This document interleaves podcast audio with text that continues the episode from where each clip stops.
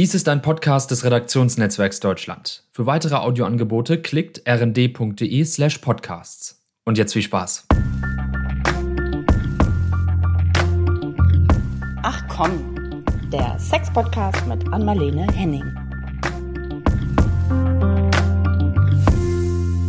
Hallo ihr Lieben und herzlich willkommen zu einer neuen Folge von Ach komm. Heute muss ich sagen, ist es äh, keine reguläre Folge, vielleicht hat es der ein oder die andere schon auf unserem Insta-Account gelesen, sondern eine kleine Sonderfolge, denn die Ann-Marlene ist ähm, immer noch nicht wieder so ganz fit, ähm, aber auf dem Weg der Besserung und lässt euch alle ganz lieb grüßen. Ähm, ab voraussichtlich Anfang Februar ist sie dann auch hier wieder am Start. Und dafür habe ich aber heute einen Gast bei mir und das ist der Christian Thiel, den ihr schon aus der Folge Ist das Gras woanders wirklich immer grüner kennt. Hallo Christian. Natürlich ist das Gras woanders grüner. Hallo Caro. schön, dich wieder zu hören, auch wenn der anders ja, äh, nicht ganz so schön ist. Ja. Ja. Naja, naja, jetzt gibt's Grund zur Hoffnung ne? und äh, alles geht wieder steil bergauf. Also von daher können wir uns hier heute ganz, äh, ich wollte schon fast sagen, entspannt zurücklehnen. Das natürlich nicht, denn das Thema ist, ähm, ja, magst du es mal sagen, worüber wir heute sprechen wollen? Hm, naja, das große Mysterium bei der Sexualität ist ja, wie sie eigentlich klappt oder wie sie vielleicht nicht klappt. Und äh, gut, in vergangenen Zeiten ging man eher davon aus, es gäbe da so eine Art äh, Körper, der wie eine Maschine funktioniert. Aber wir wissen eben heute, ja, die Sexualität hängt ganz extrem eng mit dem menschlichen Gefühlsleben zusammen. Das ist mhm. mein Spezialthema, ähm, mit dem ich in der Beratung natürlich pausenlos zu tun habe, vom Paaren, von Singles, um sie, äh, zum Teil muss ich sie darüber aufklären, dass das so ist, weil sie das nicht verstehen. Ähm, zum Teil ist ihnen das aber auch irgendwo schon klar. Es geht bei der Sexualität ganz, ganz extrem stark um das menschliche Gefühlsleben. Deshalb fragt man auch so gern, also ich auch so gern danach und auch viel mehr ja. als andere Kolleginnen und Kollegen. Ich mache dann so schrecklich ungalante Sachen wie, wie gut war der Sex auf der Skala von eins bis zehn und gucken die mich so oh, an. Ja. Nein, ja, nein, ich, ich, ich erläutere das dann und sage, nein, ich meine natürlich die Zufriedenheit, ihre persönliche Zufriedenheit mit der Sexualität und dann, dann erfährt man oft mehr über das Gefühlsleben eines Menschen, als wenn man ihn fragt, ähm, wie gut ist ihre Partnerschaft, äh, weil die Sexualität offener ist, weil die Sexualität mhm. ehrlicher ist. Äh, unser Gefühlsleben, wenn wir sagen, nur die, die Zufriedenheit bewerten, dann zensiert unser Verstand mit, ja, und sagt, nö, mhm. auch, ich bin auch ganz glücklich, nein, alles läuft supi. Ja, ja, und ich ja. sage, und die Sexualität, ach, na ja, ach, hm, hm, ja, auf der Skala von eins bis zehn, ach, na ja, eine drei vielleicht. Und da sieht man dann, aha, Ehekrise, klar ja, weil die Sexualität so schlecht ist. Also die Sexualität. So, so, pauschal kann man das sagen. Ähm, Christian, ich habe gerade gedacht, vielleicht sagst du noch mal ganz kurz für die für unsere äh, Hörer und Hörerinnen, die die andere Folge mit dir nicht gehört haben. Du kommst ja aus ähm, Berlin und ähm, bist äh, von von ähm, Beruf quasi oder von Haus aus. Äh, was genau? Sag es vielleicht doch noch mal ganz. Also kurz. ich ich Single und Paarberater, Deutschlands dienstältester Singleberater, ah. später dann immer mehr Paarberater geworden das mhm. spielt eine immer größere Rolle. Ja. Buchautor, lange nicht so bekannt wie Ann-Marlene, gar keine Frage. Ähm, sie ist da ja viel, viel bekannter geworden durch ihre Bestseller. Ähm, und ähm, ja, das ist so mein Metier. Ich mache das leidenschaftlich gerne, gerade diese Single-Beratung. Ja. Darauf bin ich ja spezialisiert, 22 Jahre jetzt. Er macht mir so schnell keiner was vor. Mhm, ja. Äh, dann Warum wird man Single-Berater, werde ich ja oft gefragt. Naja, weil man so viele Jahre seines Lebens Single war, ist die Antwort. Ja, okay. Das ist natürlich tatsächlich die, die passendste Antwort, weil es ergibt keinen Sinn, Singles zu beraten, wenn man selber seit äh, ewigen Zeiten unter der Haube ist und noch nie längere Zeit Single war. Und ich war bis zu meinem 29. Lebensjahr Single. Unglücklicher Aha. Single, ewig und immer unglücklich verliebt und es lief nichts Vernünftiges. Ah. Das macht mich zu einem ganz guten Single-Berater, auch wenn jetzt die ähm, die jungen Damen kommen, die so 32, 35, 37 sind und sagen, oh, bei mir klappt immer gar nichts, dann kenne ich das alles und ah, ich weiß, okay. wovon ich rede. Sehr ja, gut. Genau. So, und du deswegen weißt du auch so gut, dass, äh, dass die Sexualität da äh, auch durchaus eine Rolle spielt, was die, die Qualität, so, sofern es denn zu einer Beziehung kommt, irgendwann, früher oder später, ähm, anbelangt. Um wieder zurück galant zum Thema zu führen. Jetzt habe ich dir da so reingegrätscht. Wir können es nicht voneinander trennen, ja, Nein. ganz genau. Okay. Ähm, und äh, das Makaberste an der Sexualität, wenn ich sie so beobachte als Single-Berater einerseits, ja, ist Person eins, ja. Und Person zwei ist der Paarberater. Das Makabere ist, bei den Singles kann es mit dem Sex nicht schnell genug gehen. Ja, mhm. also, oh, also beim ersten Date, ja, ja, natürlich, beim ersten Date Sex, okay. klar, super Idee, mhm. toll, ja. Also ich prüfe gar nicht, ob er zu mir passt. Ich nehme ihn mal gleich, weil er ist ja erotisch begehrenswert. Also die Sexualität wird ganz, ganz weit nach vorne geschoben. Mhm. Das ist das Allerwichtigste. Und bei den Paaren ist die Sexualität immer das Allerletzte. Oh. Also die kommt weit hinter, ich bin ja immer so, weit hinterm Tatort. Ja. Ach nee. Ich hetze ja immer gegen den Tatort. Ja. Aber doch nicht von Anfang an, oder? Eigentlich geht es doch immer mit dem großen ähm, wie sagt man, wie nennt man das denn, diese Phase der ersten Verliebtheit, nenne ich sie jetzt mal, geht, da, da kann man doch eigentlich gar nicht genug voneinander kriegen. Ja, das stimmt. Also das ist auch hormonell so. Also ja. die ersten, ich schätze mal neun Monate sind schon bei den allermeisten Paaren tatsächlich davon gekennzeichnet. Ja. Nur wenn wir von partnerschaftlicher Sexualität ja. sprechen, dann sprechen wir ja im Kern von dem, was nach, sagen wir mal, so hm, zwei, vier, sechs, acht, zehn Jahren kommt. Ja, mhm. also ab zwei Jahren wird es überhaupt erst interessant, über Partnerschaft zu reden, weil alles davor ist ein Beziehungsversuch. Ja, es, wir haben versucht, ein Paar zu werden, hat nicht geklappt, äh, wenn sie auseinandergehen nach zwei Jahren. Ja. Mhm. Aber nach zwei, vier, sechs, acht, zehn Jahren, wenn ein Paar noch zusammen ist, reden wir über partnerschaftliche Sexualität. Und da beobachten wir tatsächlich eine abnehmende Sexualität im Laufe der Zeit. Also im Laufe der letzten 30 Jahre hat die partnerschaftliche Sexualität abgenommen. Mhm. Man kann sich dann fragen, warum. Da gibt es verschiedene Ansätze. Und einer der Ansätze ist sicherlich, weil immer alles andere wichtiger ist. Alles, ah. wirklich alles. Und das ist nicht nur der Tatort, ja. Okay. Das ist noch sehr viel. Ja, ja. Mhm. Das Smartphone ist wichtiger. Ähm, ja, jeder Event. Jeder ja. Event ist wichtiger, alles. E egal was es ist. Das es Smartphone ist, ist, tatsächlich auch sehr ähm, in den letzten, ich weiß nicht, kann man das eingrenzen, zehn Jahren vielleicht, extrem auch, äh, das hat sich dazwischen ge, ge ähm, wie sagt, oh Gott, ich habe Wortfindungsstörungen. Dazwischen so, geschoben. Dazwischen ja. gedrängt, ja, fast schon, kann ja, man sagen. Davor ja. war es mehr der Fernseher, was ah, auch ja. immer. Man findet mhm. immer was, mhm. äh, wenn man sich ablenken will. Und ähm, das Wichtige beim Smartphone ist halt, ich wende mich emotional einem anderen Menschen zu, einem, der nicht anwesend ist, aber mhm. nicht dem Menschen, der neben mir sitzt. Ja, ja. ja. Also die nette Kollegin schreibt mir eine wunderschöne WhatsApp. Oh, schön, da muss ich sofort antworten. Ah, ja. Ah, das kennen wir alle. Ja, ja. ja und ähm, die Steigerung davon ist natürlich dann die Smartwatch Ah. Ja, dann sitzt er am Mittagstisch und ich bling, macht die Smartwatch. Ah, da kommt, da kommt, ja, dann kommt aber die, die, die schöne Mail von der netten Kollegin auch noch am Mittagstisch und ja. macht bling und er guckt drauf und es ist wichtiger als die Kinder, wichtiger als seine Frau und so weiter. Ja, also damit haben wir heute zu tun und das ist wirklich heftig. Ja. ja. Ist ein Problem, meinst du, ne? Höre ich da ganz deutlich raus. Ja, ja, wir haben ja gerade den 15. Geburtstag gefeiert ja. des Smartphones. Äh, Steve Jobs stellt äh, das iPhone vor, ja. vor 15 Jahren war gerade, mhm. ich glaube vorgestern. Genau. Mhm. Und äh, ich poste dann immer wieder gerne das schöne Bild von dem, von dem Kind, ja, das am Tisch sitzt, ganz verzweifelt, rechts eine Mutter mit Smartphone, links ein Vater mit Smartphone. Oh. Und dann sagt das Kind, I wish I were their phone. Oh, yes. nee, ja, Sie würden den ganzen Tag auf mich schauen und würden mich streicheln. Oh, ja, das ist bitter, ne? Das ist eigentlich, ja, das ist du bitter. lachst, aber eigentlich ist es, irgendwie ist es, ja, es hat so eine tragische Komik irgendwie, ne? So eine ja. ungewollte. Eigentlich ist es, ist es sehr, sehr traurig, wenn man da mal tiefer so gedanklich einsteigt. Ich habe mich direkt in der äh, Reflexion gesehen gerade und mich gefragt, wie das bei uns ist. Aber ich glaube, ich hoffe, so schlimm ist es nicht. Eigentlich lassen wir das, zumindest wenn wir zusammen essen, lassen wir diese äh, Geräte weg. Die Geräte gehören in den Flur und müssen leise gestellt werden und genau, Ruhe ist, das sowieso. Sonst wird so, man ja jetzt aber ja. nochmal eine Wolte zur Sexualität zu schlagen, wenn man mhm. Menschen fragt, worauf würden sie eher äh, vier Wochen verzichten, auf den Sex oder auf ihr Smartphone, dann sind die Werte eben heute leider extrem eindeutig. Mhm. Ähm, also auf den Sex natürlich. Auf ja. Smartphone verzichten ungern, sehr oh. ungern. Ja. ja. Ja, das, ja, es geht bitter weiter. es geht, geht bitter weiter, ja. Und mit was für einer Konsequenz? Gut, also wenn immer was anderes wichtiger ist und ja. äh, dann äh, leidet die gefühlsmäßige Verbundenheit des Paares, ja, ja, wenn es sich die Zeit nicht nimmt für die Sexualität, wenn es das nicht zur Priorität macht. Sex, Sex muss Priorität sein, ja. Wieso, wie also, viel macht denn der Sex so für die gefühlsmäßige Verbundenheit, hast du es ja gerade genannt, aus? Ist, das, ist der sehr wichtig?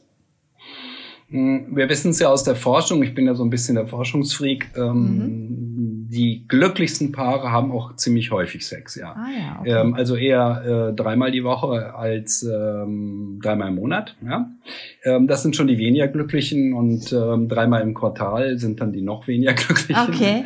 Aber und, kommt das ähm, Glück durch den Sex oder ist das ist der Sex ein Resultat aus dem Glück, was ohne den Sex auch schon da? Das ist jetzt eine ganz Ja, das ist die spannende Frage, ja. aber es ist tatsächlich ein ein ein Prozess, der sich äh, verselbstständigt. Mhm. Ähm, ich habe das, ich mache ja selber auch einen Podcast, die Sache mit der Liebe, und da mhm. hatten wir dann Neujahrsvorsätze und habe ich vorgeschlagen, na ja, nehmt euch doch mal vor, eine, äh, eine Woche lang, ja, eine mhm. Woche lang jeden Tag Sex. Okay. Und er hat die Kollegin dann auch gleich gesagt, oh, oh, oh, oh, wie soll denn das gehen? Und ich kann mich doch nicht dazu zwingen. Nein, nein, darum geht's nicht. Aber wenn man das machen will, dann muss man sehr viel tun dafür. Man ja. muss sehr viel füreinander da sein. Das funktioniert ja. nicht anders. Man muss sich überlegen, oh, was mache ich heute genau, damit es auch die Stimmung danach ist, dass ja. es zu Sexualität kommt. Ähm, das ist das eine. Also das ist ein sich selbst äh, verselbstständigender Prozess. Wenn wir häufig Sexualität haben und wenn wir es auch darauf anlegen, dann müssen wir uns anders verhalten. Das spüren wir auch. Ja. Wir können liebloser sein, wenn uns das gerade egal ist und wir ähm, der Meinung sind, ach na ja, dann stelle ich auf Handarbeit um, ja, das geht ja, ja auch, ja, ja. Ähm, gehe ich schnell nochmal vor den Computer oder so. Ähm, das wird ja heute auch äh, immer mehr praktiziert von Männern und ähm, die Partnerin ist ja komplizierter mhm. und schwieriger und ja. es ist anstrengender, es kostet Zeit, ah. mehr Zeit und so weiter. Ähm, wir müssen uns darüber im Klaren sein, in meinen Augen jedenfalls, dass äh, alle Formen des Solosex äh, moralisch einwandfrei zunächst einmal, aber eben äh, eher autistische Formen sind, was die Gefühle angeht. Das ja. ist ja, da ist ja kein Gefühlsaustausch da. Ja. Aber die Sexualität selber, gibt ja den schönen Begriff der Körperkommunikation, der die sexuelle Körperkommunikation. Ja, genau. Das ist ein fantastischen Begriff, ja. ja Wir kommunizieren mit dem Körper. Wahnsinn ähm, die Sexualität selber ist ja, ist ja äh, interaktiv. Es ist ja wirklich was zwischen zwei Menschen, was da passiert. Und es ist keine Frage der Begattung. Ja. Wie bei vielen Tierarten und schon ja. gar keine, ja, Begattung wäre jetzt beim, beim, beim, bei den Pferden oder Hunden. bei den Kühen, mhm. ja. Da ist Begattung an der Tagesordnung. Besamung gibt's ja auch, das ist dann ja. mehr so in dem Bereich, wo die Reptilien zu Hause sind. Da werden nur Eier verlegt und Samen drüber gestreut, ne? so in der. Art. Ähm, wir sind in einem völlig anderen Film. Wir sind bei einem ganz, ganz uralten Programm, denn diese Programmierung der menschlichen Sexualität ist ja Millionen von Jahre alt. Davon muss man ausgehen. Also mhm. Also die sexuelle Körperkommunikation gibt es seit vielen Millionen Jahren. Menschen gibt es in der Form, wie, wie es uns heute gibt, seit wahrscheinlich etwa sechs Millionen Jahren. Mhm. Aber die menschliche Sprache gibt es wahrscheinlich erst seit 100.000 Jahren. Mhm. So in der Form, in der wir sie ja. heute kennen. Ja. Und das ist der große Unterschied, weshalb tatsächlich auf Sexualität zu verzichten so unglaublich riskant ist für ein Paar. Es kann sich noch unterhalten, ja, aber die Tiefe des Gefühlslebens, ähm, die erreicht es eher, wenn es sich auch körperlich begegnet und Körper, sexuelle Körperkommunikation hat. Ja. Ist aber nicht zu verwechseln, weil ich weiß, dass ähm, ich mit Ann-Marlene auch schon mal ähm, dieses Thema gestriffen habe. Und zwar ähm, ging es darum, dass sie, sie wird ja, also weil sie ja als Sexualtherapeutin immer wieder äh, wird sie gefragt, was ist eigentlich mit der Liebe? So. Und, ne, weil du redest immer nur von Sex, Sex, Sex und was ist überhaupt mit Liebe? Und dann haben wir auch mal drüber gesprochen, dass man ja, ähm, ob man Liebe und Sex voneinander trennen kann oder, ne, also, oder das Gefühlsleben vom Sex abkoppeln. Das geht mir so die ganze Zeit schon so ein bisschen im Hinterkopf rum. Was sagst du denn ähm, was sagst du denn, ohne dass ich jetzt vorwegnehme, wie, zu welchem Schluss wir damals gekommen sind? was sagst gut, du dazu? Also wir können wir können es empirisch beantworten. Ja, okay. also die hohe Zeit der des Gelegenheitssex, ja, mhm. so kann man das ja nennen, ja. Ähm, ist äh, zwischen dem 20. und 24. Lebensjahr mhm. und äh, 95 bis 99 Prozent der Beteiligten sind betrunken. Ah, oh. Oder nehmen andere Drogen. Das heißt, okay. die müssen ihr Gefühlsleben ganz schön austricksen, ja. um es überhaupt hinzubekommen. Und das höre ich ja auch, wenn, wenn mir dann äh, junge Frauen erzählen, dass sie halt beim ersten Date ja schon im Bett gewesen sind mit ihm. Ich brauche ja nur nachzufragen, da weiß ich, wie viel Alkohol geflossen ist. Mhm. Ohne Alkohol, oh weh, oh weh, das kriegt kaum jemand hin. Warum? Aber warum? Ja. Ja, weil das Gefühlsleben ausgetrickst werden muss.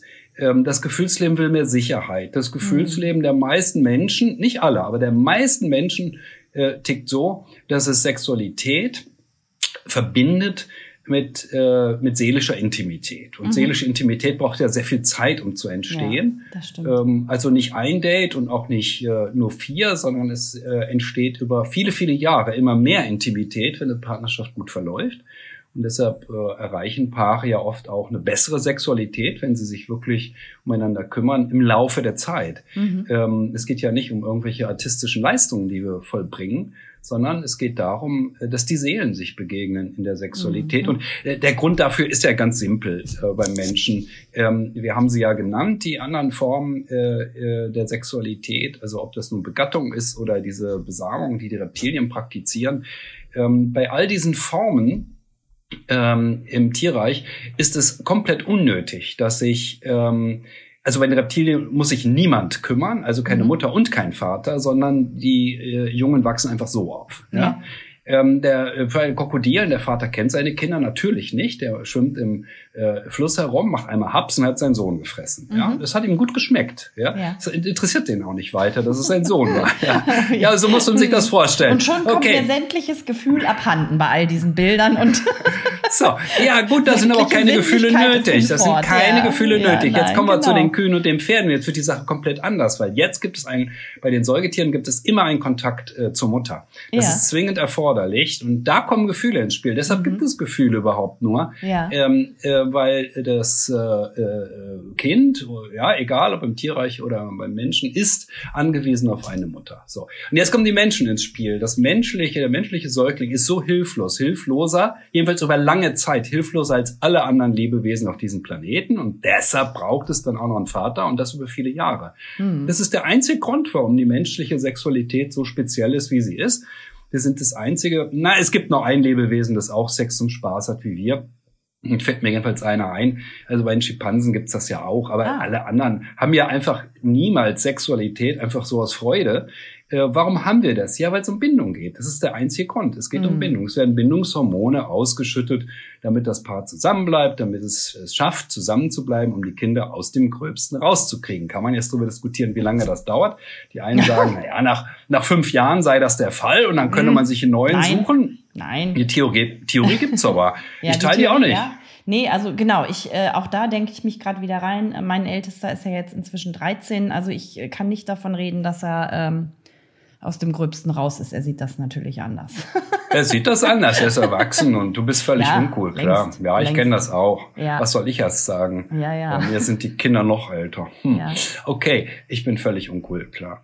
Ähm, Sowieso. Ja, wann sind, sie, wann sind sie aus dem Gröbsten raus? Also nach meinem Verständnis äh, der menschlichen Natur und von dem, wie Menschen früher, früher meine ich immer vor 100.000 Jahren ja. aufgewachsen sind, kann man so sagen, so irgendwo zwischen 16 und 18 sind sie aus dem Gröbsten raus. Der Verstand wächst noch, das wissen wir ja, dass das erst mit 20, 22 gänzlich äh, zum Ende kommt. Ja? ja. Dann wären wir noch klüger, aber der Verstand hat sich zumindestens komplett neu verdrahtet. Mhm. Ähm, mal, aber ja, ähm, 16, 18 ist schon eine Größenordnung, äh, wo ich denke, dass äh, äh, junge Männer, junge Frauen früher sehr autonom schon waren, unabhängig ja. auch leben konnten, ohne ihre Eltern, äh, ja. äh, ohne die Anleitung der Eltern gut zurechtkamen. Ja gut, diese lange, extrem lange Kindheit. Also meine Güte, ich habe das mal verglichen hier mit den Fledermäusen, auch Säugetiere. Ja, unsere, ja. unsere engsten Verwandten äh, überhaupt in Europa. Ja, gibt kein Tier, das uns so eng verwandt ist wie die Fledermäuse. Aha. Und äh, die haben eine Kindheit von drei Wochen und wenn man die Jugend mit dazu rechnet, dann sind es drei Monate und dann sind die Fledermäuse weg. Ah ja,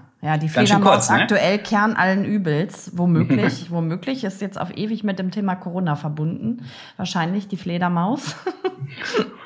Ach Gott, ja. ja. Das ist halt ähm, sehr unterschiedlich, welche Krankheiten von welchen Tieren ja, auf, ja, äh, äh, übertragen werden. Es gibt da eine Unmenge. Das ist so, da kann das ich Fledermaus gar nichts dafür. Lass uns lieber über sehr, Sexualität liebes, und Gefühle sehr, sprechen. Ja, wir können natürlich jetzt über die Sexualität der Fledermäuse sprechen. Ja, dann werden wir nein. sehr schnell fest. Ja, doch, die, die, die, die ähnelt fast der Vergewaltigung teilweise. Ja, oh natürlich gibt es keine, keine liebevolle Sexualität bei den Fledermäusen. Die mhm. brauchen die nicht. Die Kinder kennen ihre Väter nicht. Die Mütter ziehen sie alleine auf. Es ist total easy. Es ist nach ein paar Wochen und Monaten erledigt.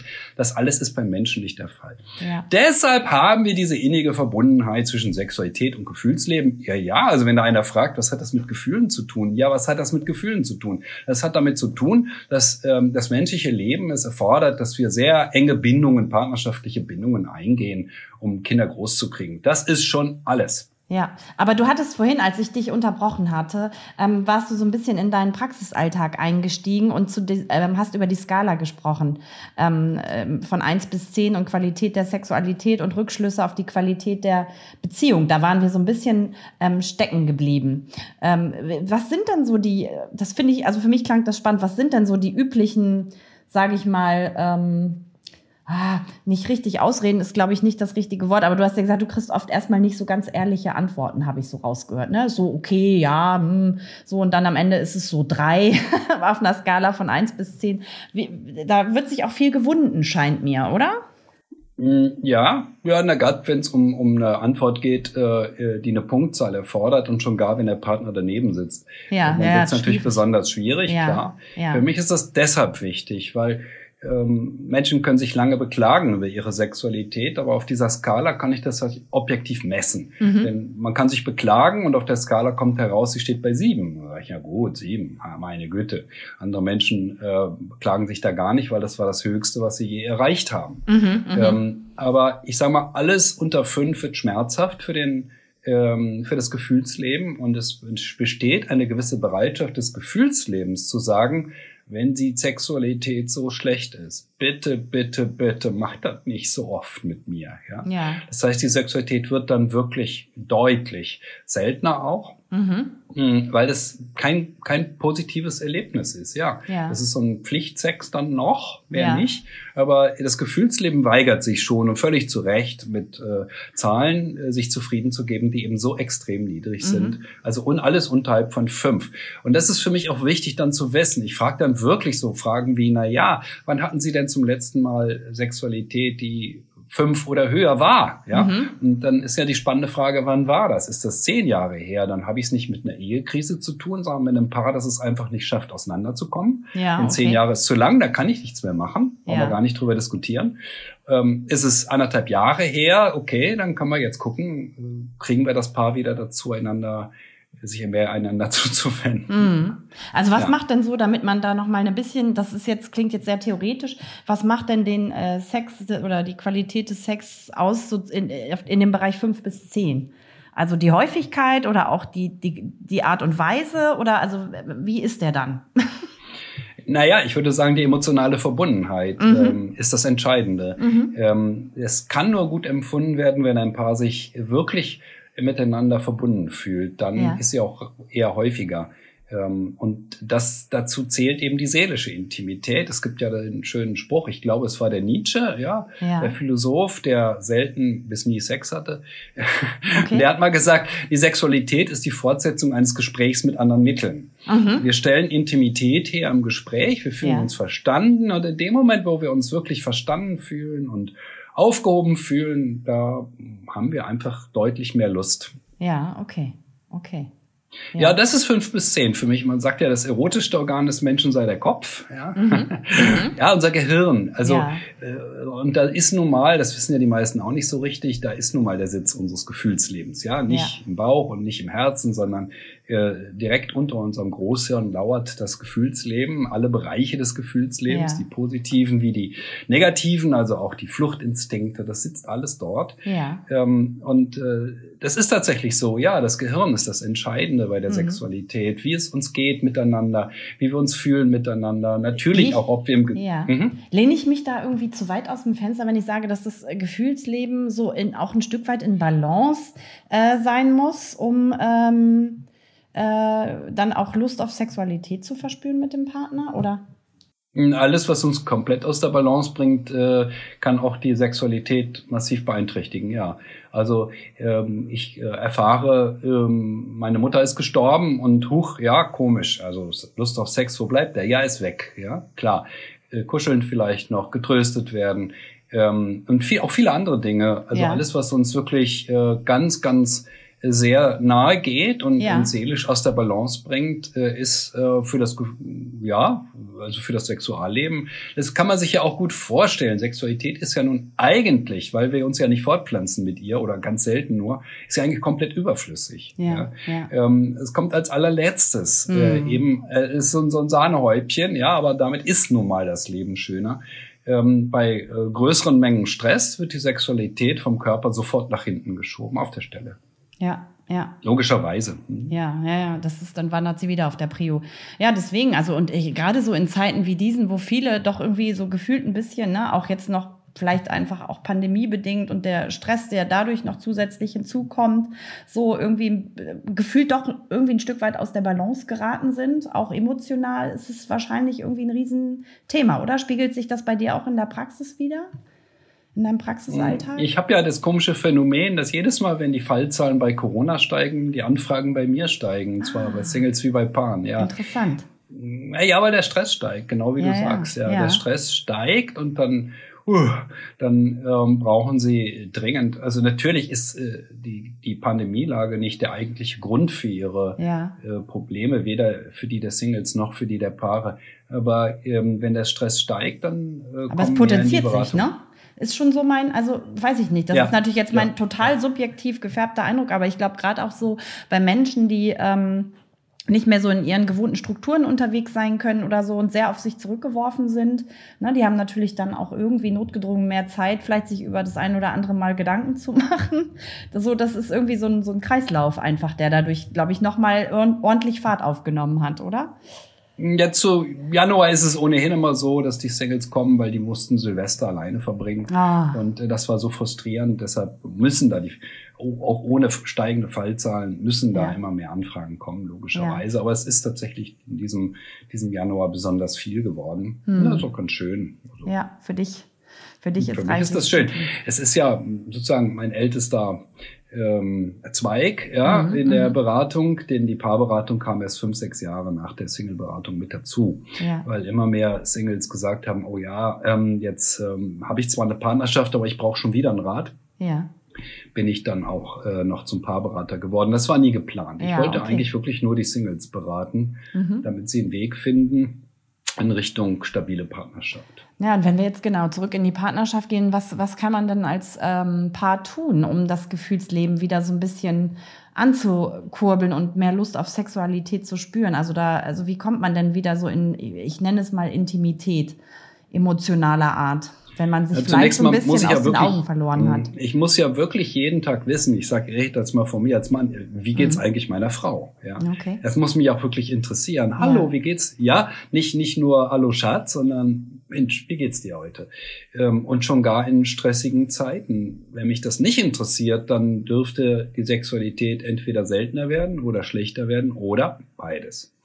Ähm, das ist ein entscheidender Punkt. Und ein zweiter entscheidender Punkt ist, dass Paare, die länger zusammen sind, die dürfen nicht allzu lieblos miteinander werden. Mhm, also ja. von wegen, ja, den Hund, äh, den Hund freudig begrüßen und noch mit ihm kuscheln und zur Frau dann Hallo Schatz sagen. Ja, das gibt es. Es ist ja, wirklich tragisch. Ja, ich, äh, ja. ich glaub's dir auch. Hm? Ja? ja, junge Hunde sind ja sowas von, die haben so ein, äh, ein tolles Gefühlsleben. Ja, ja, ja, ja, Und den darf man ja nicht ignorieren. Ja, die Frau darf man ignorieren, das ist doch kein Thema. Ja. Die, die, die muss man, nein, das geht gar nicht. Also äh, das Gefühlsleben von Menschen ist genauso empfindlich wie das von Hunden. Mhm, ja. So, will auch zur Kenntnis genommen werden. Und dieses einfach zur Kenntnis nehmen bei Begrüßung, Verabschiedung, sich umarmen, länger umarmen, ja, ja. Ähm, länger küssen, sechs Sekunden Kuss, sagt ja John Gottman immer, mhm. also der große Partnerschaftsforscher oder der bekannteste Partnerschaftsforscher. Ja, ja. Sechs, der sechs Sekunden Kuss, äh, mhm. also dieses ja, ist kein Kuss, ne? Nee. sechs Sekunden bitte. Diese alltäglichen Zärtlichkeiten sind die eine Seite, äh, das ist das Allereinfachste, was man Also wirklich haben. auch Körperkontakt, ne? Das ist wichtig. Ja, ja. ja. Ja. ja, beim Umarmen den Körper des anderen spüren. Gibt ja, ja auch diesen Begriff der Herzumarmung. Also den Her das Herz liegt auf ja. dem Herz. Ja, ja Zwei okay. Herzen ruhen mhm. aufeinander bei einer richtigen Umarmung. Das ist was anderes als eben mal so Hallo Schatz sagen. Ja. ja. Ähm, sich wirklich interessieren für den anderen. Wie geht's dem anderen? Was kann ich für dich tun? Das sind die beiden Fragen. Wie Ja. geht es dir? Was kann ich für dich tun? Das sind die entscheidenden Fragen überhaupt. Und ist es auch Ähm, wirklich dieses, wie geht es dir? Weil manchmal, ich glaube, also wenn man sich irgendwie vielleicht auch gerade nicht so eine tolle Phase hat, ist, kann das ja auch total nervig sein, wenn man immer nach dem nach der Befindlichkeit gefragt wird. Ist es, kann man das irgendwie auch ein bisschen äh, eleganter formulieren oder anders, um eine Antwort zu bekommen? Ich, hab, ich bestehe nicht auf der Formulierung. Ja. Ja, okay. Es geht ja auch um das Interesse daran, um das Interesse, wie es dem anderen geht, das Beidseitige. Ähm, und ähm, was man schon in der Beratung erlebt, das sind relativ viele Männer, die das nicht interessiert. Oh, okay. Die wollen gar nicht wissen, wie es ihrer Frau geht. Die finden ihre Frau nur kompliziert. Die hat ein Gefühlsleben und die hat, auch manchmal geht's ihr nicht gut. Ach, wissen Sie, meine Frau, die ist so schwierig. Ja, Ja. okay, okay. Ja, wer sich für das Gefühlsleben seiner Frau nicht interessiert, der wird äh, erleben, dass es seltener Sex gibt. Das ist doch Hm, klar. Okay. Das ist dann das, worüber er sich beklagt, logischerweise, ja. ja. Aber ähm, das Entscheidende ist, ähm, wenn wir nicht wissen wollen, wie es dem anderen oder der anderen, ja, wir müssen ja ein bisschen gendern, ja, ja, natürlich. wie es der anderen geht, dann, dann ist vorbei. Ja. Dann ähm, kann eine gut laufende Ehe über die Jahre auch eben auseinandergehen. Und was ich sag jetzt, frage jetzt mal ganz provokant, weil du jetzt gerade so bei den Frauen bist, was ist mit den Männern, die doch so oft nicht so gerne über ihre Gefühle sprechen, oder stimmt das gar nicht? Ähm, was soll ich sagen? Das Schlimme ist ja, äh, es stimmt ja mittlerweile für beide Geschlechter. Ähm, also äh, Männer wie Frauen reden heute eigentlich kaum noch über ihre Gefühle. Hm. Ähm, ähm, wenn ich jetzt äh, die jungen Damen nehme, die alle Betriebswirtschaft und Medizin und Jura studiert haben, ähm, wenn die zu mir in die Beratung kommen, also über Gefühle reden, äh, die wissen nichts von ihren Gefühlen, die haben Ach, keine echt? Ahnung. Kann man das Wirklich? pauschal sagen? Sind die so verkopft dann, oder? Ja, die haben Okay. gelernt, wer im Recht ist, Mhm. äh, zu diskutieren, wie in einem Uniseminar. So diskutieren Ja, die auch mit okay. möglichen Partnern sofort. Und, Mhm. und es geht darum, wer im Recht ist, ist doch klar. Mhm. Und sie haben schon gespürt, dass es sowas wie einen Körper und Sexualität gibt. Ja, das haben sie begriffen. Mhm, Und okay. dann wird eben der sexuellen Anziehung nachgegeben. Aber Gefühle, das ist tatsächlich äh, irritierend, ja, Ja. wie wenig äh, gerade Jüngere über das eigene Gefühlsleben überhaupt wissen. Die wissen darüber ähm, entsetzlich wenig. Okay, jetzt gibt es noch einen Geschlechtsunterschied. Die Männer wissen dann noch weniger. Ja, Das das, ist ist, so. richtig. Okay. Das ist so. Nach ja, wie vor. Ja, ja. Mhm. Nach wie vor. Ja, ich bin ja, bin ja leider auch äh, verschrien als Männerbäscher. Ähm, was gar nicht stimmt. Ich finde Männer völlig in Ordnung, ja. Ja. Äh, also und äh, finde Männer sind auch in der Lage, Gefühle zu verstehen und die haben auch welche. Nur sie geben sich wenig Mühe, welche zu haben. Sie geben sich auch wenig Mühe, sie zu identifizieren. Mhm. Und das fällt ihnen dann auf die Füße. Ja, das ist so. Und das sieht man in der Beratung wieder und wieder. Das ist teilweise tragisch. Der Standardsatz bei mir in der Beratung ist ja, wenn es um eine Entscheidung, eine gefühlsmäßige Entscheidung in der Partnerschaft geht, ja, Mhm. und der Mann sagt, wo es lang geht, dann geht es immer schief. Immer. Er, sa- er wird immer den gröbsten Unfug vorschlagen. Ja. Die Frau wird sagen, da geht's lang, ja, Ja. und die Frau hat recht. Ja, immer. Es ist wirklich immer so, weil die Mhm. Frau tatsächlich um den Faktor fünf bis zehnmal so viel von den Gefühlen versteht der Beteiligten, entweder des Paares oder Ja. es gibt ja dann auch noch Familien, ja, Ja, Kinder ne. beteiligt. Ja. Mm, Und also die Entscheidungen von Männern im Gefühlsbereich sind oft so dramatisch, äh, schrecklich schlecht, ähm, dass es mir wirklich äh, teilweise sehr, sehr leid tut. Ja. Kannst du mal so ein, Ähm, so ein Beispiel nennen? Ich kann mir das gerade irgendwie echt schlecht, schlecht vorstellen. Also Ah, gut, jetzt, jetzt, jetzt fange ich mal mit einem Beispiel aus, der, eigen, aus Ja. der eigenen Familie an, Ja. ähm, äh, die auch äh, in meinem schönen neuen Buch, das dann im Februar kommt, ähm, ja. Äh, drin vorkommen wird. ja.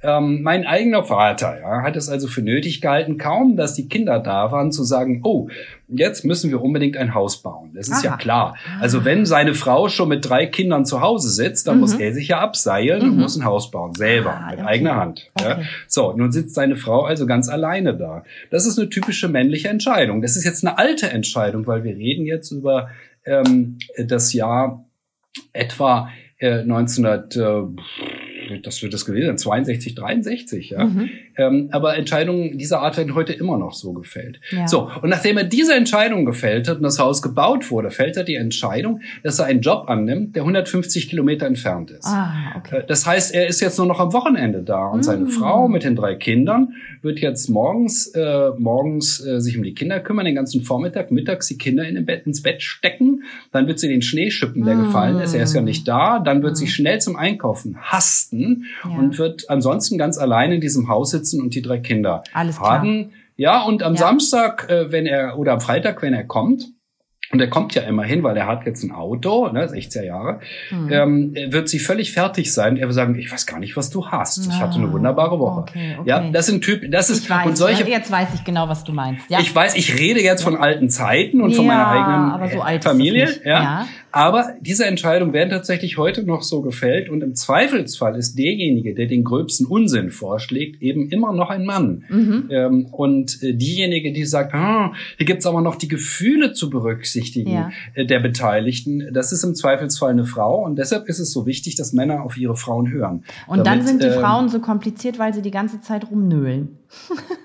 Richtig, ja, natürlich. Also, äh, also ich habe das jetzt so karikiert, aber natürlich ja. befand sich meine Mutter nach drei Kindern, die im Jahresrhythmus kamen, also 1960, 61 und 62, jedes Jahr ein Kind, mhm. hart am Rande einer klinischen Depression, das ist ja logisch. Ja. Und äh, dann alleine gelassen zu werden, ähm, das hat das Ganze natürlich nochmal verschlimmert. Ich könnte das jetzt fortsetzen, wie es weitergegangen ja. ist, aber das Drama wurde dann auch noch getoppt durch einen Umzug äh, okay. in einen Ort, äh, wo man dann keinerlei Kontakte haben konnte.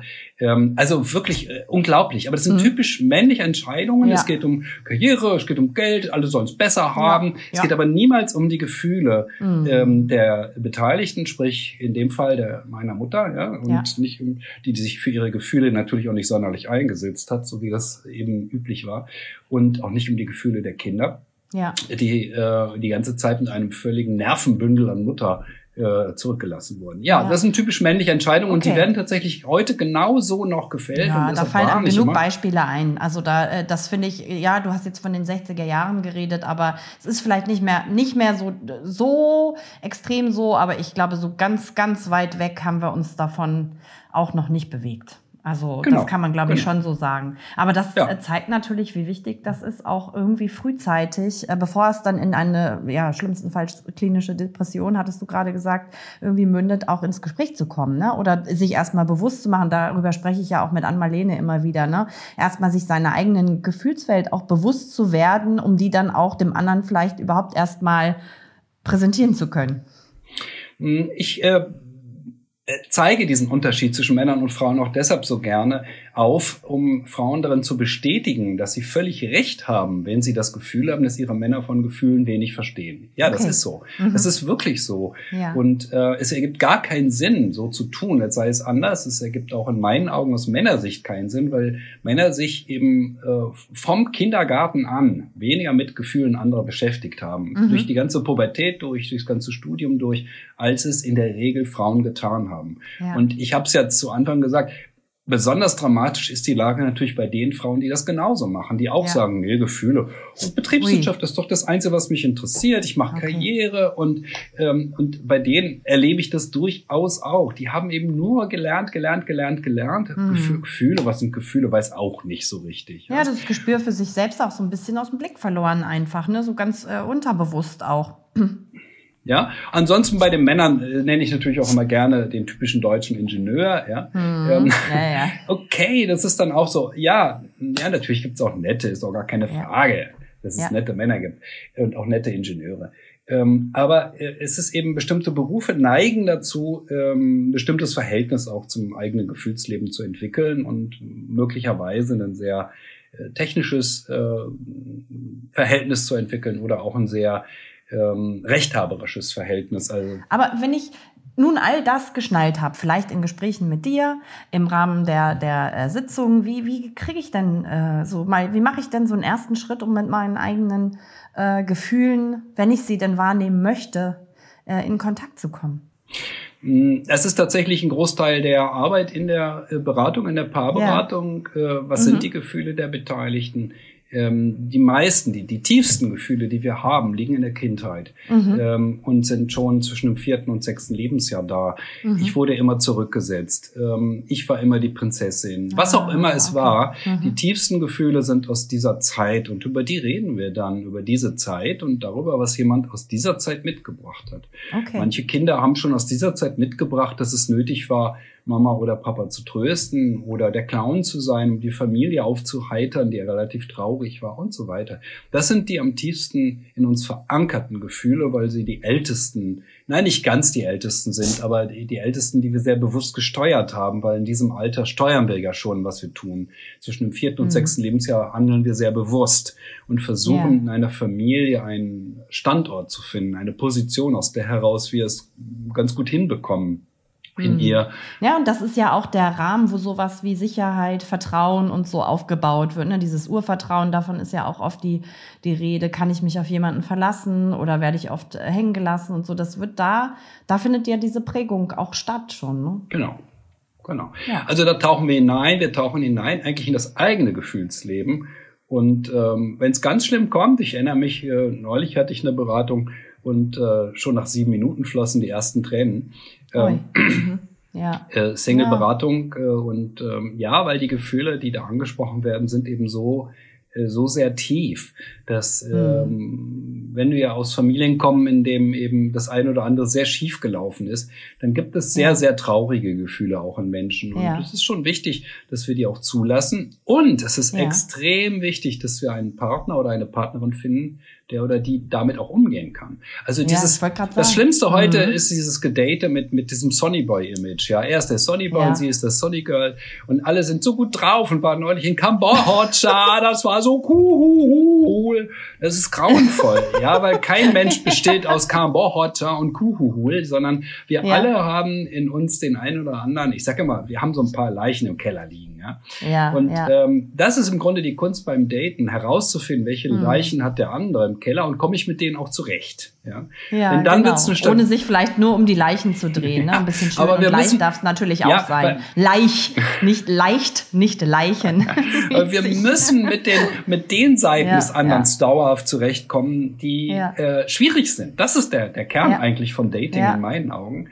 Weil dann, wenn wir das schaffen, dann haben wir dauerhaft ein gutes Gespräch. Wir haben dauerhaft dauerhaft gute Stimmung und wir haben dauerhaft guten Sex und nicht kurzfristig ja. für ein paar Monate, paar Wochen oder ein paar Jahre. Ja, spannend. Das ist der entscheidende Punkt. Also das ist sozusagen Stand der Forschung. Das ist wiederum von John Gottman, ähm, der sagt, naja, wir kriegen mit jedem Partner und mit jeder Partnerin kriegen wir ein bestimmtes Setting an Problemen. Das ist nicht anders möglich. Ja. Wenn wir aber ein Setting an Problemen kriegen, mit dem wir ganz gut umgehen können, dann haben wir sozusagen das Glückslos gezogen. Ja? Ah, ja, okay. Und wenn wir ein Setting bekommen, mit dem wir wirklich nicht zurechtkommen können. Es geht nicht, wir schaffen es nicht. Da kann auch keiner was dafür, ja.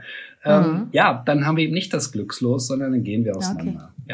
Also ich bin ja äh, nun ähm, so Mitte 40 fast und ähm, ich so ich glaube unsere Hörerinnen und Hörer sind ja von auch würde ich sagen Anfang 20 bis in die 60 rein, also im Schnitt vielleicht auch dann so in meinem Alter. Ich vermute ich mal, ganz genau wissen wir es nicht. Da kommt natürlich schon so das ein oder andere noch hinzu, was man so erlebt hat in dem Alter, ne, plus das, was man als kindliche Prägung erfahren hat. Ich habe also ich ich sage jetzt mal einen Eindruck oder spreche ihn mal laut aus, den ich so habe von dieser Altersklasse, dass da doch der eine oder andere oder die andere ist, die ähm, vielleicht nicht ganz so guten Zugang zu den Gefühlen hat und auch so, also ich erlebe das immer wieder, dass da auch wirklich große, ähm, dass es da große Ängste gibt, sich den eigenen, dem eigenen Gefühlsleben zu stellen. Also als ob da schon so eine Art ähm, ja, Deckel so draufgelegt wurde. Ist das so auch dein Eindruck, dass der Zugang auch mit zunehmendem Alter immer, immer schwieriger wird? Oder dass es da so Ängste gibt, sich auch zu begegnen mal? Mm, nee, ist es nicht, weil ich erlebte diese, diese sich nicht den Gefühlen stellen eben eher bei den Jüngeren. Ähm, ah, tatsächlich. Ja, mhm. und je älter sie werden, also so von 30 bis 40, nimmt das Wissen enorm zu, weil sie merken, ja. es geht nicht anders. Und zwischen okay. 40 und 50 noch einmal. Ähm, mhm. Man muss das immer betonen. In der Hauptsache sind es allerdings die Frauen, die sich in diesen ja, okay. Altersgruppen darum kümmern, etwas mehr ja. zu erfahren. Es ist aber auch schon okay. in den 20er Jahren des Menschen so. Ja. Schon zwischen 20 und 30 kümmern sich viel, viel mehr die Frauen darum, etwas mehr zu lernen. Und das sieht man dann an, den, an der Scheidungswahrscheinlichkeit von Frauen. Wer mit 20 heiratet, hat eine viel, viel höhere Scheidungswahrscheinlichkeit als eine Frau, die mit 30 heiratet. Mhm. Ähm, und das liegt daran, dass sie im Laufe dieser zehn Jahre sehr viel mehr lernt über sich, über die ja. eigenen Gefühle, so zu sein, wie sie wirklich ist. Und wir sehen das dass die Männer ähm, da nicht mitziehen können. Ähm, die mhm. tun das nicht äh, so sehr, sondern die bleiben auch beinhart dabei, auch zwischen 30 und 40. Ich gehe zum nächsten Date und versuche ihr zu gefallen. Während die Frauen ah, sich sagen, okay. ach stimmt, die Strategie hat ja nicht gut geklappt, ich muss ja ich selbst sein, ja, sagen die ja. Männer noch härter als in ihren 20er Jahren, in den 30er Jahren, in denen, wenn sie in denen sind, oh, ich muss ihr gefallen, ich muss ihr gefallen. Und das ist ein, mhm. einer der größten Fehler, den wir überhaupt machen können bei der Partnersuche, ja. dem anderen gefallen mhm. zu wollen. Darum geht es doch gar nicht. Äh, es geht darum, jemanden ja. zu finden, der einen so will, wie man ist. Das ist der entscheidende ja, ja, Punkt. Das ist ja auch eine Form der Maskierung, ne? wenn man sich immer nur darum bemüht, zu gefallen, dann, also, ja. Und dann, und dann wollen die Kerle natürlich auch noch den, den schnellen Weg äh, zur festen Partnerschaft, sprich beim ersten Date, beim zweiten Date spätestens äh, soll es zu Sexualität gehen, weil sie glauben, das bürge jetzt dafür, dass es Sicherheit äh, gibt, äh, dass es auch hm. eine Partnerschaft wird. Und das ist eben genau der Fehler. Ähm Ach, und dann ist, gibt es tatsächlich aber Männern so ein Sicherheitsstreben, das wurde ja immer mehr so den Frauen nachgesagt. Na, also diese Unsicherheit, auch will sie mich denn überhaupt, die ist bei den Männern ah. viel, viel stärker noch als bei den Frauen. Okay. Will sie mich denn ah. überhaupt? Und diesen Spannungsbogen auszuhalten, es dauert doch, bis sich herausstellt, ob man ein Paar ist. Das können Männer viel, viel schlechter als Frauen. Wir äh, thematisieren das nicht in unserer Kultur. Wir tun, wir tun so, als seien Frauen immer so besonders unsicher und die Kerle nicht, aber wir seh, ich sehe es ja in der Beratung. Also Männer sind deutlich unsicher, setzen aus dieser Unsicherheit heraus oft auf Schnelligkeit, ähm, mhm. dass es ganz schnell gehen muss und beim zweiten Date muss alles in trockenen Tüchern sein. Okay. Ähm, am besten schon die Verlobungsringe bestellt. Also ich habe auch Männer in der Beratung, die nach drei Wochen jeder Frau die Ehe versprechen. Ähm, Ui. Ja, mhm. die Frauen sind eher irritiert, aber die Männer finden das äh, normal. Und ähm, wir wissen es auch, auch zum Beispiel gibt es auch schöne Umfragen, wie oft ähm, hat äh, ein Mann oder hat eine Frau äh, in seinem im Leben schon mal äh, beim ersten Date zu jemandem gesagt, ich liebe dich. Ja, dann sieht man bei den Frauen, äh, die Zahl ist exorbitant hoch, es ist ein Prozent, ja. Es ist wirklich oh. hoch, ja. Ein Prozent ja. ist echt viel. Beim ersten Date sagen, ich liebe dich, ist echt eine harte Nummer. Ui. Ja, aber sieben mhm. Prozent mhm. der Männer haben das schon mal gemacht. Sieben Prozent. Oh. Ähm, die Zahl ist siebenmal so hoch. Und das ist etwa das Verhältnis zwischen Männern und Frauen, wenn es um die Frage geht, wie rational sind wir eigentlich in der Liebe? Männer sind, mhm. wenn es um die Liebe geht, bis zum Abwinken irrational, weil sie nichts darüber wissen. Sie wissen nichts über das menschliche Gefühlsleben und deshalb müssen sie auf Stereotype zurückgreifen, auf das, was Hollywood bringt äh, an, an, an angeblichem Wissen über die Liebe und so mm, weiter. Okay. Das ist ja. der Vorgang. Ja, je weniger wir wissen, ja. desto mehr müssen wir Mythen folgen, logischerweise. Und da Männer sich da nicht so sonderlich drum kümmern zu meinem Leidwesen, sie werden jetzt nochmal von mir alle aufgerufen. Ja, ähm, ja. macht das bitte. Ähm, ja, aber wir müssen, ich muss eben als Berater damit leben, dass die Frauen äh, eher reagieren und äh, äh, sich kümmern äh, als die Männer. Ja. Und ähm, ja, gut, das, so komme ich Wo halt. Kann man denn als Mann so über, auf eine ganz bekömmliche Art und Weise was über die Liebe lernen, außer natürlich bei dir in der Therapie, ähm, wenn man so einen niedrigschwelligen Zugang erstmal sucht und sich so ein bisschen damit mal auseinandersetzen möchte? Dann kauft man sich ein Buch von John Gottman, Die Vermessung der Liebe, ah. das beste Buch über die Liebe überhaupt. Äh, natürlich sind meine Bücher auch klasse, ist doch keine Frage. Aber John Gottman hat die Liebe vermessen, hat 30, 40 Jahre drüber geforscht und hat mhm. er nach 25 Jahren die erste Meinung geäußert. 25 Jahre Forschung, um einmal zu sagen, was man äh, gelernt hat über die Liebe, das ist schon eine harte Nummer, aber so soll es ja eigentlich ja. sein. Ähm, also ja. dieses schnell. Und ich glaube, wenn es wenn es um Liebe und ähm, Sexualität geht, dann ist der David Snarch auch immer eine ganz gute Adresse. Ne? Der hat dieses, ich weiß, dass Ann Marlene den oft auch schon erwähnt hat. Kennst du den auch? Klar kenne ich den auch. Ich muss, jetzt, ich muss jetzt so lachen. ja. Ich muss jetzt so lachen, weil David Snarch und John Gottman vertragen sich nicht. Ähm, die mögen sich auch nicht. ja, doch, es kam ah. natürlich, also ich war bei der äh, John Gottman in der Paartherapie-Schulung und dann äh, kam natürlich, als es im deutschsprachigen Raum stattfand, kamen dann Fragen zu David Schnarch und dann wurde sein Gesicht ein bisschen ernster und er sagte, also der Unterschied zwischen David Schnarch und mir ist folgender. Ja, David oh. Schnarch möchte, dass sie ähm, sich in die äh, gemeinsam einen Orgasmus haben und dabei noch in die Augen schauen. Ja, so. Aha. Ich möchte, ich möchte, dass ein Paar, sagt er, ja, dass ein Paar am Ende eines langen Tages sich gerne aneinander kuschelt. Ah, okay, okay. Ja, der ist ja viel pragmatischer und na ja, das ist doch toll, wenn ein Paar nach einem anstrengenden Tag es schafft, sich aneinander zu kuscheln. Das ist auch meine Devise, weil ich immer sage, wir sind mit dem Sex. Ja, wo beginnt Sex heute auf? Ist ja eine alte Frage. Mhm, mhm. ähm, kommt immer wieder vor, dass mir jemand sagt, äh, ähm, dass er keinen Sex hatte mit jemandem. Ich sage, wie keinen Sex? Naja, wir hatten nur, und dann kommen alle möglichen Sexpraktiken, ja, okay. Ach so. Ja, dass, dass sie immer noch glauben, nur Geschlechtsverkehr, nur Koitus, wie auch immer, äh, das sei also Sex. Und ähm, das sich aneinander kuscheln, also sehr unbekleidet aneinander zu kuscheln und zu streicheln, also wo beginnt Sex? Wo hört er auf? Ja. Das ist eine spannende Frage. Und äh, Ja. John Gottman ist dafür, das möglichst niedrig zu hängen und zu sagen, oh, ja, wenn sie sich gerne aneinander kuscheln, dann bin ich schon mal glücklich als Berater. Ja, das ist Ob ein Unterschied. Oder ohne Kleidung. Mhm. Oder ist es nur das, Ja. das ist egal. Ja. Oder wo fängt's für ihn an? Ähm. Jetzt frage ich mal ganz explizit. Oder ist es, dass sich äh, möglichst leicht Bekleidete aneinander kuscheln? Ja, genau, genau. Okay. Ja, Okay. so, das ist der Unterschied und äh, ja, ähm, das ähm, Schnarch ist schon äh, ein Lieblingsautor äh, von äh, vielen in, Deutscher, in Deutschland Mhm. gewesen, lange, lange Zeit. Ähm, das war zu spüren. Ich selber konnte nicht so gut mit ihm, aber aus einem ganz Mhm. anderen Grund, weil schon auf der ersten Seite stand etwas, was nicht stimmte, weil er schrieb, er hätte entdeckt, er hätte entdeckt, dass die menschliche Sexualität mit dem Gefühlsleben zusammenhängt. Und ich wusste äh, aus den Büchern äh, von Alfred Adler, alter Tiefenpsychologe aus den 20er Jahren, dass der schon Mm, darüber geschrieben ja. hatte. Und dann kann ich nun unheimlich schwer jemanden sehr ernst nehmen, wenn er dann irgendwann in den 90er Jahren etwas entdeckt. Ähm, das ist ein alter Hut, ja. Es ist Ja. insofern Neu entdeckt. Neu entdeckt, ja. Es ist ein alter Hut und äh, sicherlich, also unter den Tiefenpsychologen war Alfred Adler derjenige, der das am äh, intensivsten auch ähm, vertreten hat. Das menschliche Gefühlsleben ähm, und die Sexualität hängen sehr, sehr eng zusammen. Ich bin sozusagen von Haus aus Adlerianer, also sehr geprägt von dieser Mhm.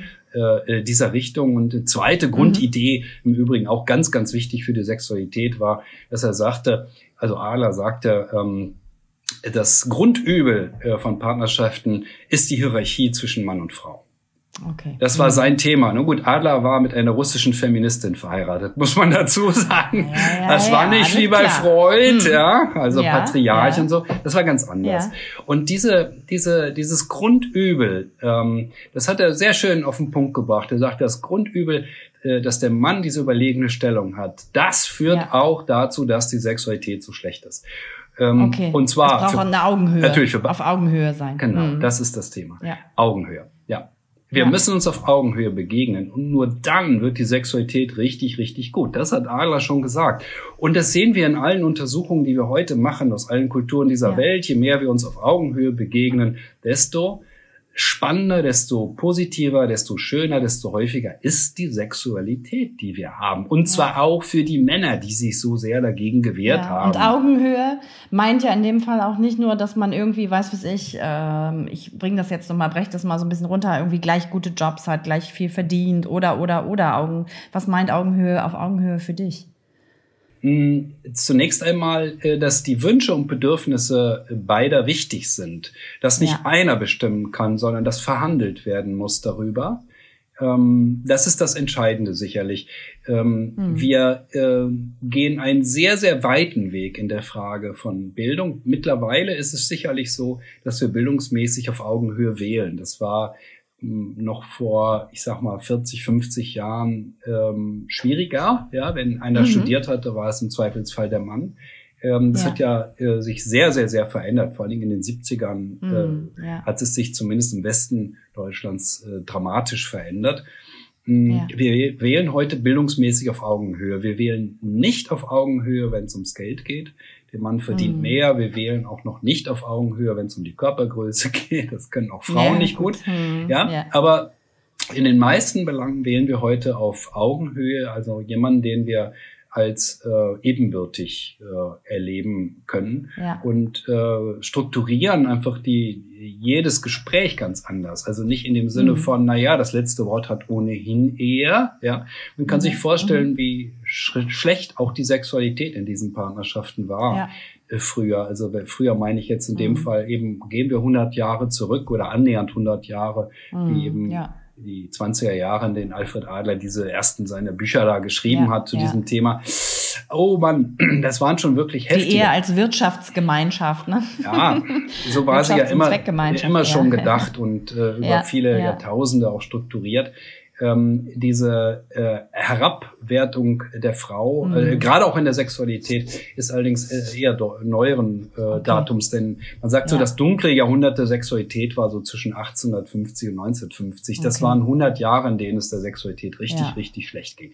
Die Zeit okay. davor das Fass, lieber Christian, können wir jetzt leider nicht mehr aufmachen, Ach, schade. Äh, aufmachen weil ich gerade sehe, wir müssen so langsam, langsam zum Ende kommen, auch wenn ich gerne ewig weiter mit dir über dieses super spannende Thema ähm, sprechen würde. Aber vielleicht findest du ja irgendwie noch ein ähm, schönes Schlusswort zum Thema Gefühle und Sexualität. Ein Schlusswort. Oh, ja. also ähm, ich, eine Empfehlung vielleicht? Ja, ja, versucht es tatsächlich alle mal mit einer Woche Sex, ja, ähm, und überlegt ah. euch, was muss eigentlich passieren, damit wir das auch schaffen. Äh, was muss ja. sich ändern? Wie müssen wir miteinander umgehen? Das ist eine spannende Übung, weil man muss wirklich viel, viel mehr füreinander da sein. Man muss die äußeren Verpflichtungen dramatisch nach unten reduzieren. Man muss den Tatort abschalten. Also man muss wirklich alles mhm. tun. Und wenn man das mal einmal gemacht hat, dann passiert etwas sehr Spannendes. Ähm, die Sexualität hat eine komische, komische hormonelle Seite häufige Sexualität führt zu häufiger Sexualität und seltene zu seltener. Ja, der Körper ah, ja. gewöhnt mhm. sich dran. Ne? So und das ist was sehr Spannendes. Und die meisten Paare, die das versuchen, erleben schon, dass häufige Sexualität sich wirklich klasse anfühlt und sorgen dann dafür, mhm. dass es auch in Zukunft so bleibt. Das klingt doch wunderbar. Ich hoffe. Damit können wir uns doch heute gut von unseren Hörerinnen und Hörern verabschieden. Ich finde, Christian, du hast Ann-Marlene heute ganz äh, toll vertreten. Und ähm, wir hören uns sicher ganz bald nochmal. Ähm, und damit würde ich sagen, sagen wir für heute erstmal Tschüss und bis ganz bald. Und äh, wenn ihr Fragen zu diesem Thema habt oder zu weiteren Themen, dann sage ich wie immer mein kleines ähm, Sprüchlein auf. Schreibt uns gerne per Mail an achcom.rnd.de und ähm, oder über unseren Insta-Account komm und bleib. Ähm, dort kriegt ihr auch Updates zur Situation des Achcom-Podcasts. Ja, und ganz, ganz lieben Dank Christian, nochmal an dich. Ja, gerne. Es war mir eine Freude, äh, diese ja. so bekannte und so, ja, auch von mir sehr geschätzte Kollegin hier vertreten zu dürfen. Ich freue mich, wenn sie bald wieder selber hier am Mikro sitzt. Ja, also damit macht's gut. Bis ganz bald. Bis dann. Tschüss.